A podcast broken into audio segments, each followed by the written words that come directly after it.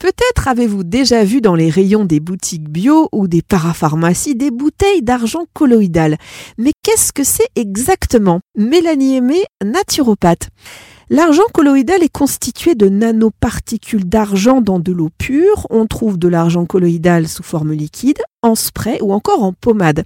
Alors Mélanie, quels sont les différents usages pour ces différentes formules? Alors, il existe différentes formes, mais son usage restera le même peu importe ce que vous choisissez. En effet, le choix revient plutôt de la praticité. En flacon pour mettre sur une compresse stérile ou en spray pour asperger un endroit, en pommade pour aider à mieux cicatriser sur un problème de peu importe, mais une bonne conservation est importante. Toujours mettre à l'abri de la lumière et choisir un contenant en verre. La solution doit être incolore avec des particules en suspension. Il existe aussi une autre formulation intéressante, les ovules vaginaux en pharmacie pour aider à lutter contre les mycoses vaginales. Alors l'argent colloïdal serait un puissant remède qui agirait comme un antibiotique naturel. Il aurait un effet sur plusieurs virus et bactéries.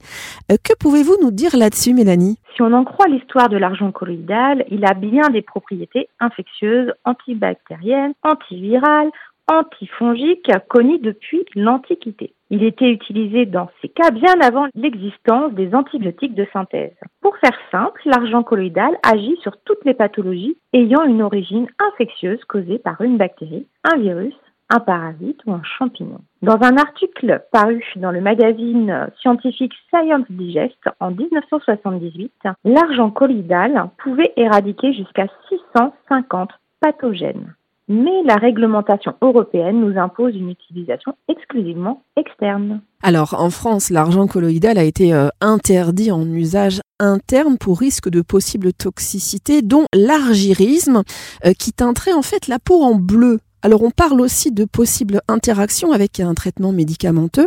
Alors là encore, j'aimerais avoir votre avis de naturopathe, Mélanie. Eh oui, c'est l'histoire de plusieurs personnes qui ont abusé, comme Paul Carazon, dit le grand schtroumpf, dont la peau est devenue toute bleue, sombre, après 10 ans de consommation quotidienne de solutions d'argent maison. Ceci a, incité les autorités à limiter son utilisation. La FDA, hein, aux États-Unis, hein, la Federal Drug Administration, a dit qu'il pourrait interagir avec les antibiotiques et la thyroxine. Toujours la FDA qui a donc fixé à 5 microgrammes par kilo corporel et par jour la limite à ne pas dépasser, soit l'équivalent de 27 litres d'argent colloïdal à une concentration de 15 ppm par jour pour toute une vie. Dans le doute, son utilisation en interne est à proscrire. Seul l'usage en externe sera conseillé et sans contre-indication. Alors en usage externe, quels sont les différents troubles que l'on peut espérer euh, améliorer grâce à l'argent colloïdal? Alors il va surtout agir sur tous les problèmes de peau. Les brûlures, les coupures, les coups de soleil, les gerçures, les boutons d'acné,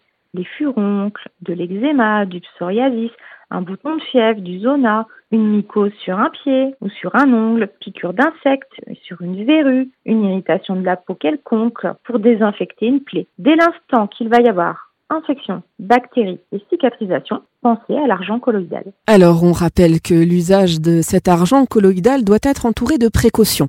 Euh, ne pas l'ingérer en automédication, c'est important. Euh, ne pas l'utiliser sans l'avis d'un médecin ou professionnel de santé confirmé, seul apte à vous le conseiller. Si vous suivez un traitement, parlez-en à votre médecin.